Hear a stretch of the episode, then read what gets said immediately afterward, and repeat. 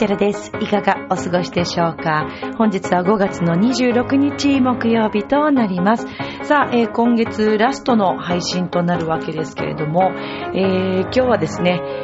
後半、あ、うん、後半になるのかな？いや、前半から話すかもしれない。えーちょっと皆様にお伝えしなくてはならないことが、えーございますので、えーその件もお話ししていきます。さて、えーミッチェルのラブミッションでは、恋愛、そして夢をテーマに、不可能を可能にするをモットーにいたしました。私、ミッチェルがお話をしていくという番組となっております。まあ、あの、本当に私もですね、えー助けていただいている方がいつもこういろいろいらっしゃるんですけども、それはもちろんあの、歌の先生だったり、えーそれ以外にもですね、お仕事関係の皆さんもたくさんなんですけれども、そしてあの、私はね、えー神社参りも好きということで、えー何かそういったこう見えない力、見えないようなこうパワーとか、えーそれから、以前にですね、あの、チャネリングアートというね、絵を描いていただいたまーちゃんの Facebook の中にもですね、いつもそういったあの、メッセージがあるので、今日はちょっとそういうのもお伝えしていこうかなと思います。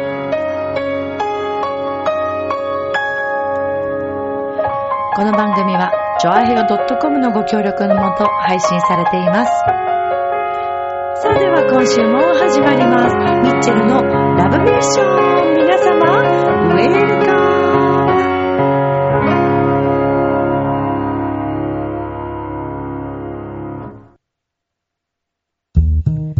ねえ、楽しんでる。もしかして諦めたりしてない？チョアヘオ .com を聞いているそこのあなた、ミッチェルと一緒に。ラブミッション。皆様、改めまして、こんばんは、ミッチェルです。いかがお過ごしでしょうか？本日は5月の26日、木曜日となります。ね、早いね。今月終わっちゃうね。そしてだいぶ暑くなってきましたね。なんだかもう夏という30度っていうところありましたね、この間ね。東京もね、かなり暑かったですけれども。え、都内も30度ぐらいだったんですか？ごめんなさいね。ちょっと俺覚えて申し訳ないんですけど。まあ、でも本当にあの皆さんね、もう早々こんなに暑くなってますから、熱中症など気をつけていただいて、えー、ね、ぜひあの、暑さ対策にね、入っていきたい時期ではありますよね。日傘はもちろんそうですけど、ああ、でも今最近こう、ね、お値段的に結構リーズナブルなものでも、日傘の質がものすごく上がってますよね。あのー割とおしゃれさんの中でも最近人気のお安い、えーファッションブランドというんですか、島村さん。ね、あの、すごくこう、地方にもね、ある島村さんってお店ありますよね。島村さんって結構掘り出し物があって、まあ私洋服とかも、すごくね、使えるなと思って、あの、たまにこう見に行くんですけど、まあ割とあの家の近くにありましてね、えーちょっと、あ、ここは穴場だなと。でね、結構物によって選んでいくと、高く見える私そういう買い物すごい好きなんですね。あの、一見高そうに見えるけども、実はっていうものが結構好きで、あの、以前も、一時あの、エルメスの、えーこう、布の四角いバッグ流行ったの覚えてます？ねえ、とか、あとは、まあ、ビトンはもうね、定番ですけど、結構そのブランドもの、私そんなに高額なブランドは買わないので、で、そのブランドもののバッグにそっくりなバッグがあったんですよ。もう間違いなくそれをイメージしてるなという。でも別にあの、なんていうんですか、あの、偽装してこう作ってるような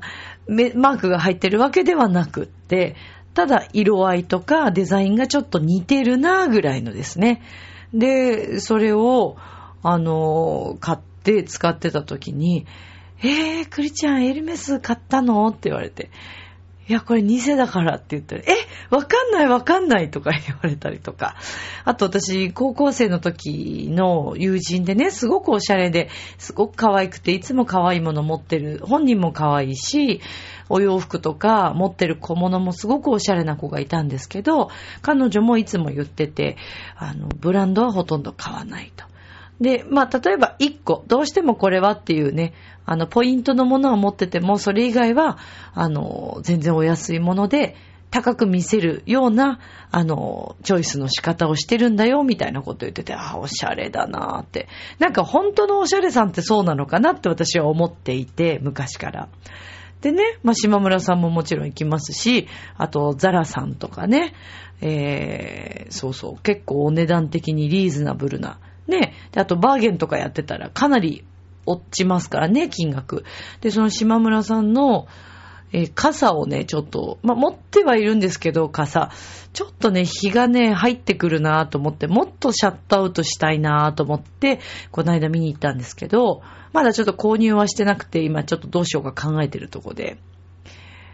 1500円ぐらいでね、もう裏地もついてて、99%紫外線カットっていう風に書いてある傘が何本も売ってました。で、あ、これこれと思って。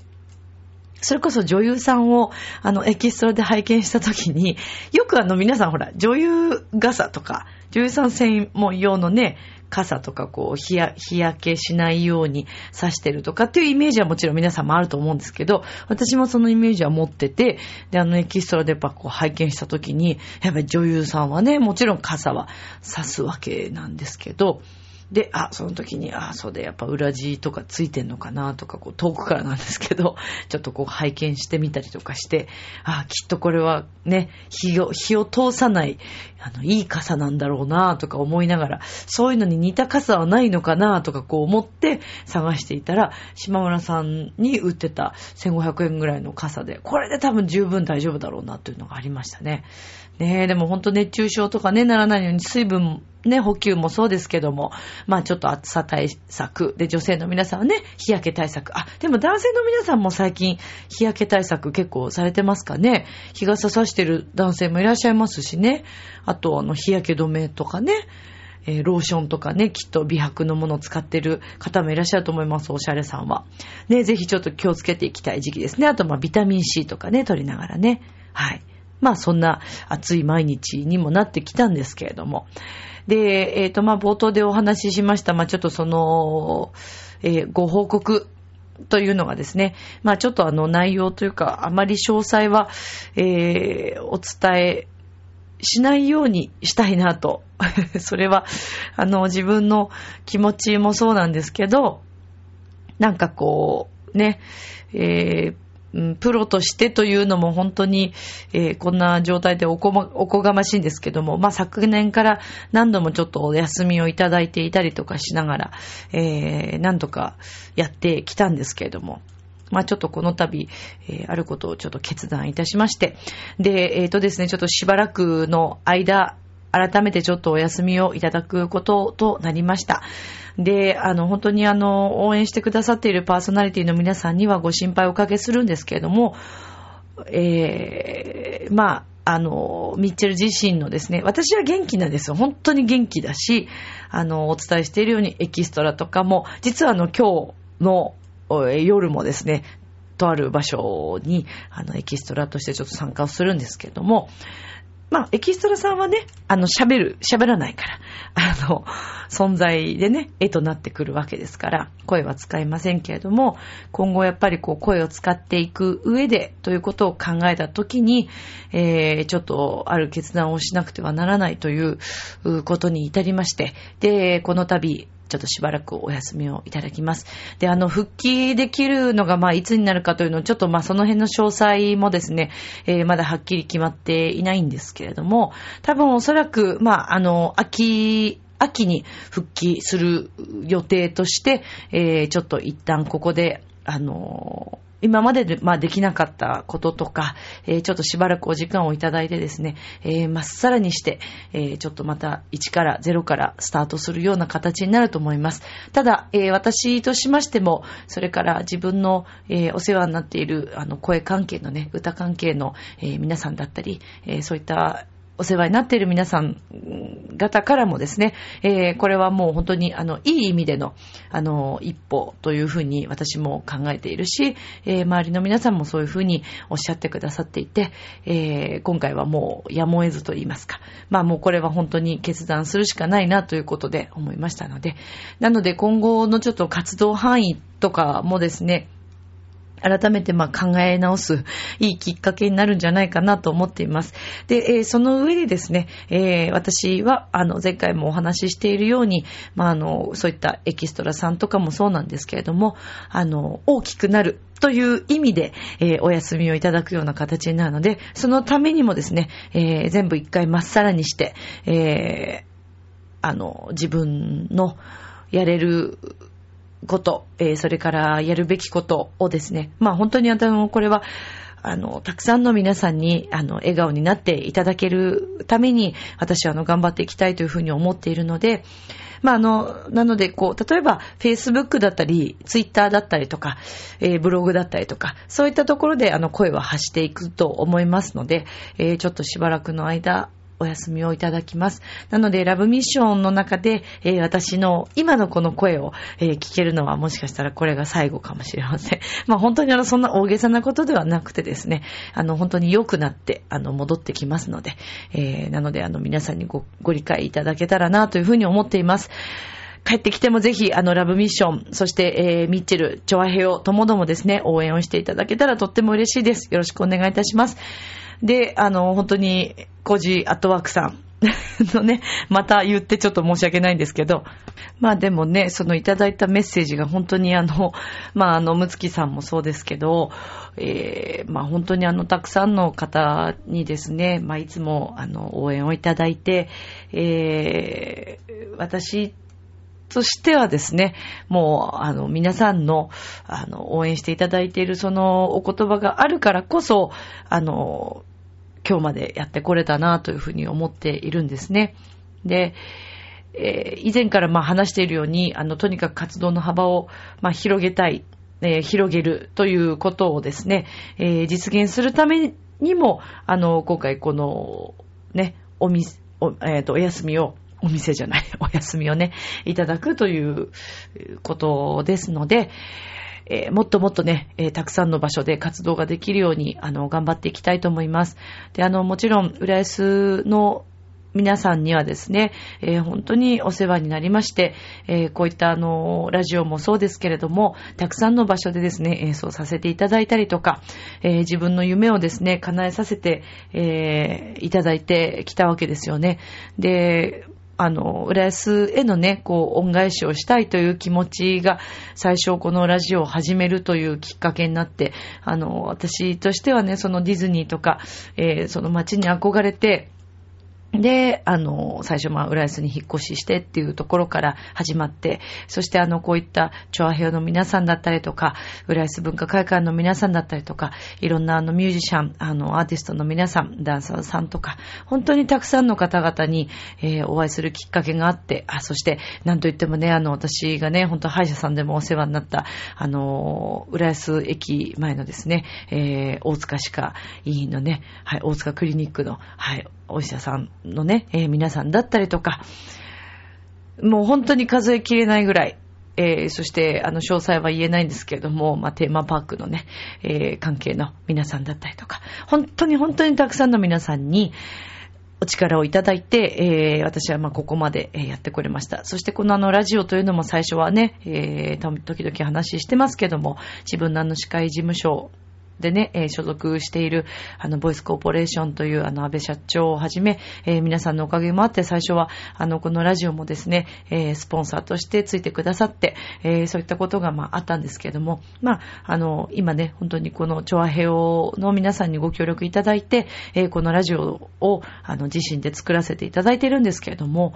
で、やっぱりこう、今後、さらにさらに、あの、自分自身の活動を広げるという意味では、あの、やっぱりもっともっといろんなところに出ていく必要があるなということも、もうそれはもう前からひしひしと感じていたんですけれども、まだまだね、こう無名の身ですので、えー、やっぱり私としては、全国の皆さんにお会いするためにも、えー、もっと場所をいろいろとこうね、えー、勇気を出して出ていく必要があるなということも踏まえて、あの、エキストラという仕事にもね、えー、こう、ボランティアなんですけども、そちらの方にも今踏み込み始めましたので、なので、まあそうですね、本当に皆さんにまたちゃんとお会いできるようなですね、えー、ことになれるように、私も本当にあの、一歩一歩頑張っていきたいと思っています。で、さ、最初にね、ちょっとこう、お話ししたんですけども、あの、私がそのお世話になっているチャネリングアートといって、名前を使ってこう、絵を描いてくれたり、メッセージをね、くださる、あの、で、あの、ライブの時にも、以前あの、販売させていただいて、ご協力いただいた、あの、リーフというね、北海道で活動して、えー、いらっしゃるんですけども、もちろん、あの、その商品だったりとか、えー、チャネリングアートの絵はですね、えー、様々な県にきっとみんな、あの、プレゼントをしたり、購入されたたりということで、それで皆さん流れを変えたりとか、えー、してらっしゃると思うんですけども、えー、リーフさんというね、名前で、えー、活動していらっしゃる、あの、三関理恵さんという方と、その方は、えー、ブレスレットをね、あの、ストーンのブレスレットを作っていらっしゃる、パワーストーン作っていらっしゃるんですね。そして、えー、もう一人そのチャネリングアートを書いてくれたり、私この間コップを購入したんですけど、そのコップにもですね、チャネリングアートを書いてくれて、で、あの、私に必要な、まあ、その、絵だったり、メッセージも書いてくれて、で、あの、焼いて、えー、それをこう送ってくださって、えー、それがですね、えー、大谷ますみさんという。で、あの、本当に、あの、まー、あ、ちゃん、親さんは、まー、あ、ちゃんというあだ名なんですけど、で、りえさんが、あの、ブレスレストの方でね、で、あの、お二人にも本当にご縁があって、えー、お会いすることがあの、まー、ちゃんにはお会いすることができたんですけども、そのまままーちゃんには本当にたくさんお世話になっていてですね、えー、で、あの、まーちゃんの Facebook もしよかったら、あの、大谷ますみさんで皆さん Facebook 検索していただくと出てくると思うんですけど、で、あの、まー、ちゃんの、こう、Facebook の中にはですね、その月のこう、流れみたいのがこう、書かれているんですね。で、その毎月毎月、一体今月はどういう風な流れになっていくのかということが書かれているんですけども、で、実はあの、そういったことをですね、えー、私もあの、憧れてやまない作家さんの和田博美さんのブログとかも見ていただくと、えっ、ー、と、生為さんという方、風水の方が、あの、生為博美さんという方が、あの、書いているその、ブログだと思うんですけども、それを、あの、和田さんが、あの、引っ張ってこられて、まあ、多分、お知り合いなんだと思うんですけど、で、そういったことを書いたりとかされていて、で、あ私も何かそういった形で、あの、リスナーさんとかね、自分を応援してくださってる皆さんに、いろんなそういったことをメッセージを伝えていければなというふう、私はね、そういうのを見る力っていうのはちょっとないので、あの、あれなんですけども、でも本当にあの、まー、ちゃんは、あの、スピリチュアル的なそういったあの、こともすごくこう、わかる方でですね、あの、私も実はあの、電話でカウンセリングしてもらったことがあったりするんですけど、もしご興味あったらね、ぜひあの、直接、あの、大谷ますみさん検索していただいて、えー、直接ね、えー、チャネリングアートを書いてもらったりとか、えー、メッセージをこうね、あの、電話で教えてもらったりとか、えー、そういったこともすごくいいと思います。で、あの、まー、ちゃんの、その、まあ、5月のところにもね、こう書かれているメッセージというのがあるんですけれども、で、まあ、それをこう拝見していてもですね、えー、どうやらその5月という月が、まあ、あの、その先月起きていた、今までこうしていた、あるいはこうなってしまっていたというその過去のパターンから抜け出して、新たな自分に気づく時なんだそうです。あの、なので本当にその今月という月がその過去を見直して新たな自分を見つける時期ということらしいんですね。詳細、あの、たくさん書かれているので、ぜひ、あの、小山すみさんのフェイスブック見ていただきたいなと思うんですけども。で、なので、えー、末尾にね、書いてあるのが素直に表現してみるということを意識して過ごしていってくださいということが書かれてるんですね。で、あの、以前にたまたま私があの、手に取った本、あの、宇宙のね、こう、法則というような、あの、宇宙でこう、なんか回っていくようなこと。で、もね、そういったことをあまり信じないという方もいらっしゃるかもしれないし、こういったことをお話しすると、なんか、ね、あの、あまり信じない方にとっては、ちょっとこう、嫌に感じる方もいらっしゃるかもしれないんですけれども、ただやっぱり私たちってすごくこう生かされているんじゃないかなっていうふうに思うことがあるんですね。えー、私は以前からまあ言っているように、あの、自分で神社参りをするのがすごく好きで、えー、いろんなところにこう、いろんなご縁があって、そういった場所に行くと、どんどんどんどんこう、感謝するという気持ちが高まってきたりとか、で、やっぱりこう、神社ってね、昔の方々も、あの、それこそお侍さんだったりとか、ね、えー、昔のお偉い方だったりとか、えー、それからもちろん、えー、ね、毎日を一生懸命過ごしてこられた私たちの先祖様たちも、おそらくそういった神社でこう拝んだりとか、ね、古くからもう残っている神社さんなんていうのはもしかしたら自分のもう会ったことのないようなご先祖さんが行ってる可能性もあるような場所だったりして、えー、本当にあの不思議なね、あの、共通点というか、こう、見えないところで繋がっているようなこともあるかもしれませんよね。で、あの、ご先祖様とかもちろんもう会えるということはなかったりするんでしょうし、魂というものが本当にあるのかどうかというのもわかりませんけれども、ただやっぱり見えない力っていうのはすごくあるような気がしていて、タイミングっていうのは絶対あると思うんですね。だから例えば急に、あのね、この仕事を頑張ろうと思ってすごいやるんだって意気込んでいても、たまたまその時期に何か、あの、大きな病気になってしまって、えー、とか、身内の方にね、ご不幸があって、それができなくなってしまうとか、いろんなことがあると思うんですけど、でもね、それもやっぱりタイミングなんだと思うんですよね。で、まあ、この話をしていると、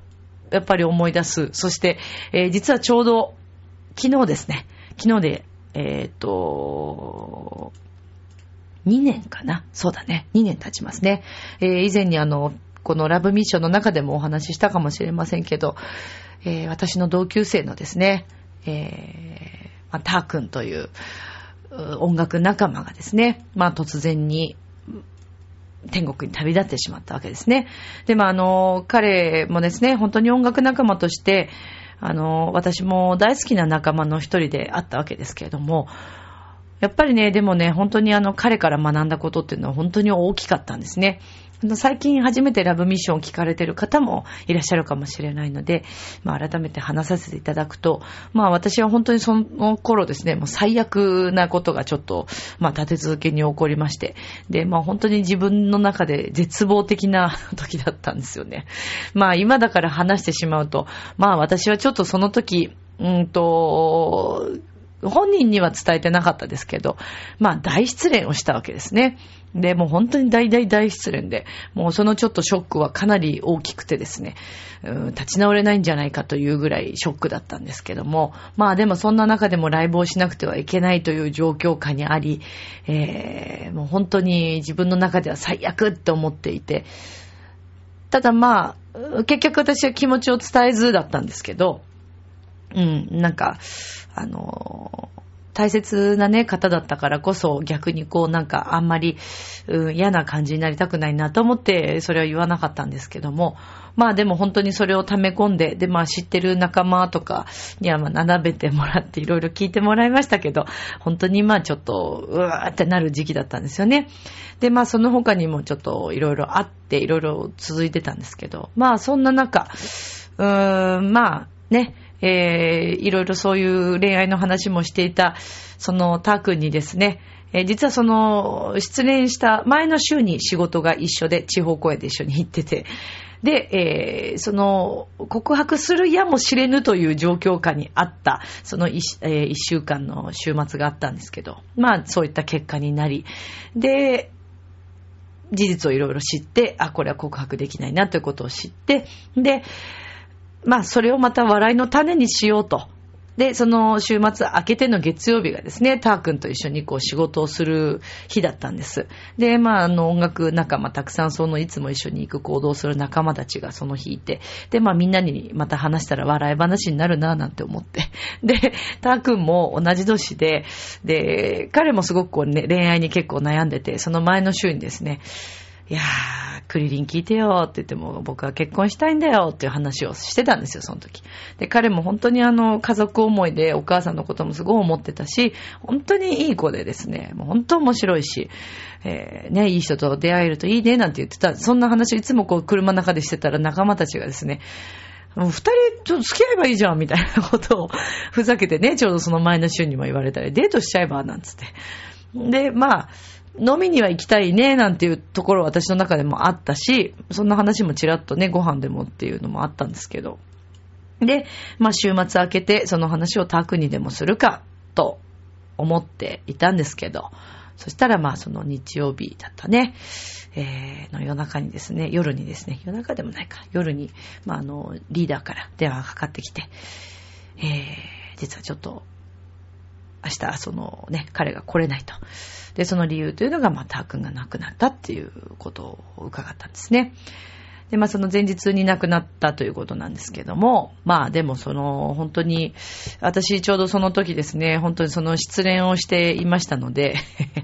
もうなんか気分的にすぐに家に帰る気もしなくて、今でも覚えてますけど、豊洲の駅からですね、雨の中歩いて帰ろうとしていた時に電話かかってきたんですね。で、もう本当にですね、私はあの、豊洲の駅からですね、もう一人構わず号泣しながら帰ったということをすごく覚えていて。まあで、あの時ですね、本当にこう自分の中で約束を本当にしたんですよ。まあ、タークの分も恋愛もして、そして、えー、音楽も頑張っていくよということを、あのー、誓いました。で、それは多分私だけじゃなくて、えー、仲間もみんなそう思ったと思うんですけど、で、まあその次の日ね、そんな状況下の中、まあ、あの、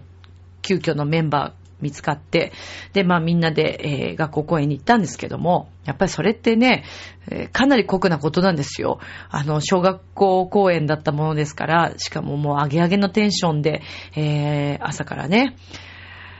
まあね、そんな状況でどういう顔をするかという。ただやっぱりそれは彼のためにももう笑顔で、えー、彼の分もなんか近くにいるような気がして、えー、みんなで、えー、演奏して帰ってきたんですけども。だから本当に、えタイミングだったりとか、えそれから本当に明日はですね、何があるかわからないんですね。だから本当にそういった一つ一つのご縁とかタイミングとか、えチャンスというのをですね、見逃さず、で、何かうまくいかない時にもですね、それは今じゃないということを教えてくれてるメッセージだったりもすると思うので、ぜひあのリスナーの皆さんの中にもですね、そういったことで今悩んでいたりとか、えー、悔しい思いもあると思います。でもね、私も話した通り、悔しい思いというのが、それがもう奮起して次に行けますから、絶対無駄になりませんから、もう私それを保証しますから、それはもう声を大にして言いますけれども、保証しますから大丈夫です。必ずいい方に回ります。そして遠回りをしても、えー、自分のやりたいことだったり、そしてまた、えー、自分のやりたいことが見つからないという方もいらっしゃるかもしれませんけども、それもですね、一生懸命毎日一歩一歩、あの、生きていれば必ず見つかります。だし、生きてること自体がですね、もうすごいことなんですよ、皆さん。生まれてきて生きてることが素晴らしいことなんです。それはもうあのね、君が生まれた日という曲の中でも言ってますけど、特別なことなんですよ、皆さん。だから、えー、ぜひ私もまた、あの、これをですね、このタイミングを機にですね、いろいろ決断して、えー、そしていい方向で戻ってきたいと思いますので、皆さんどうかご理解いただけたら嬉しいです。なので、えー、皆さんどうかよろしくお願いいたします。では、お便りのコーナーです。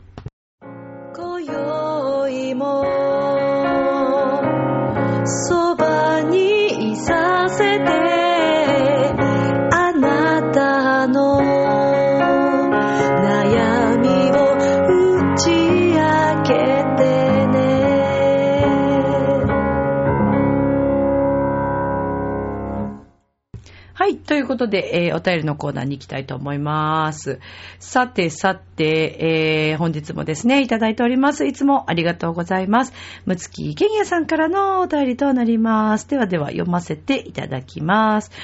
えー、っと、ミッチェルさん、こんにちは。こんにちは。エキストラ頑張っていらっしゃるあなたがとっても素敵です。ありがとうございます。正式に放送上映が決まったら、ぜひ教えてくださいね。自分も宮崎に住んでいた時に、市民劇団に入っていたことがあり、何かを演じるのは大好きです。今は疎遠になっちゃいましたが、機会があればまたやってみたいですね。それとマイナス10キロ宣言。無理して体を壊さないように頑張ってください。というお便りです。ありがとうございます。おー、むつきさん。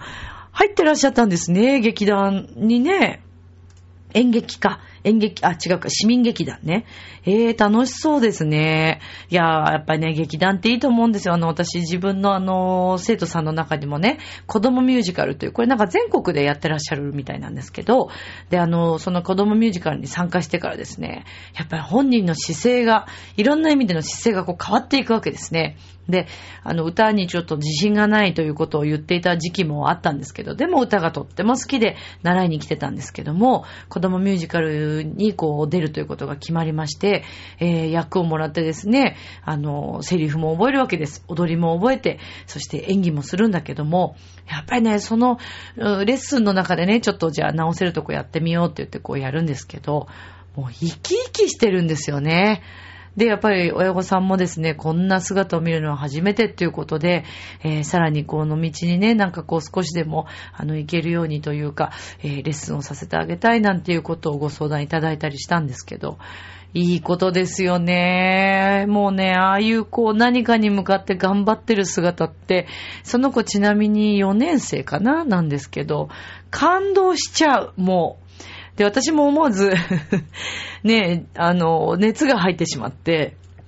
あの、台本ちょっと借りながら一緒にこうレッスンしたり練習したりとかしてたんですけど、楽しくなっちゃって、いや、もっとオーバーにやった方がいいよ。で、しかも大ホールだったらもっとやっていいよとか言いながらね。うん。で、彼女の実は出演する、えー、ミュージカルがですね、6月11日に、えっ、ー、と、浦安の文化会館、大ホールでありますんで、ぜひ皆さんの遊びに来たいあげてくださいね。えー、私もあの、ちょっと遅れそうなんですけど、行く予定でおりますので、はい、ぜひあの、見に行っていただきたいと思います。いやでも、むつきさんにもそういう風に言っていただいて、とっても嬉しいです。あの、むつきさんはですね、本当に長いことあの、実はあの、君が生まれた日の CD のですね、ピアノを弾いてくれてるコータさんのお友達でもあって、あの、むつきさんは。でね、そういったご関係から、え関係からですね、あの、以前ライブでね、栃木の方でお会いして、という、そこからなんですけれども、毎回こうやってね、あの、お便りを送っていただいて、えー、献血何回というのをね、教えていただいたりとか、まあそういった形でね、このラジオで発表することで、えー、それもむつきさんの中での、あの、目標になったりとか。だからね、このラジオは本当にそういうふうにも使っていただきたいなっていうふうに思っていたんですけど、思わぬことにですね、あまりこう、お便りが来ないという状況がですね、えー、まあなかなかこう、シビアなね、問題もあったりしながら、でも本当には聞いてくださってる人がたくさんいるというのは、あの、それは配信回数で分かってますので、えー、ね、見えなくても応援してくださってる皆さんがたくさんいるということは、ミッチェルもちゃんと感じています。ただ、もしよろしければもっと皆さんガンガン出てきていただいて構いませんので、あの、影からではなく表に出てきていただいて応援いただけたらとっても励み、励みになりますから、よろしくお願いいたします。えー、私の挑戦はあの、本当にまだまだ続きますし、えー、むしろここからがスタートなんじゃないかなと思ってます。うん。これまで、えー、やってきたことは、もしかしたら、まだその、一歩、始まる前の練習に過ぎなかったのかもしれませんし、えー、まだまだまだまだやれることが山のように、山積みにあると思うので、えー、これからさらにですね、えー、頑張っていきたいと思っています。なので、あの、またちょっとしばらくお休み期間をいただくんですけれども、まあ、あの、復帰は秋ぐらいを予定しておりますので、えー、その頃にですね、また、この、ラジオでお会いできればと思っています。ただ本当に今どういったことになるのかというのはちょっと私も想像がつかないので、えー、どういう決断をしていくのかというのが、ただ活動はもうちゃんと続けていきますので、それはもう絶対お約束します。で、あの、CD をですね、あの、リミッションというこの CD を作った時に、あの、最初に買ってくださった、えー、君和さんという方が、えー、いらっしゃって Facebook でも繋がってるんですけども、まあその方がですね、実はあの、CD 第1号なんです。買ってくださった。で、それはもうただ私も本当に今でもちゃんと覚えていって、えー、そういったですね、本当にあの一人一人、今までこう、私の何か第一歩になるときにですね、応援してくださっている方々というのは、私にとってはもう本当にかけがえのない大切な存在なんですね。なので、ぜひこれからもちょっとしばらく相手も変わらず応援していただければ嬉しいです。本当にあの、今後がですね、まあどういうふうな形になるのかというのは、あの、わからないんですけれども、とにかく、頑張るということをお伝えしたいと思います。なので、あの、リスナーの皆さんもぜひ皆さん、あの、体にだけは本当に気をつけて、えー、毎日大切に生きてくださいね。明日もスマイルでラブミッ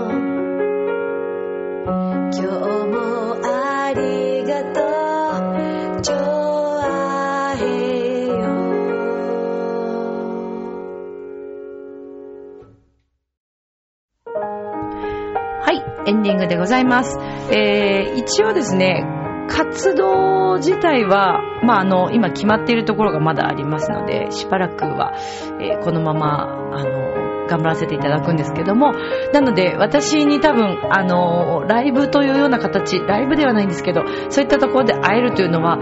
おそらく6月の、えっ、と、18日だったかな。えっ、と、山の楽器のですね、えイベント、ゴスペルのイベントのですね、サンシャインシティ池袋の、えっ、と、噴水の広場。これが最後になるかと思います。で、しばらくちょっとお休みをいただいて、えそれから復帰という形になるかと思いますので、ぜひ皆さんもしよかったら、あの6月18日会いに来てください。よろしくお願いいたします。では、今宵も良い夢を、明日も楽しい一日を、みんな毎日大切に生きるんだよ。また会おうね。バイバイ。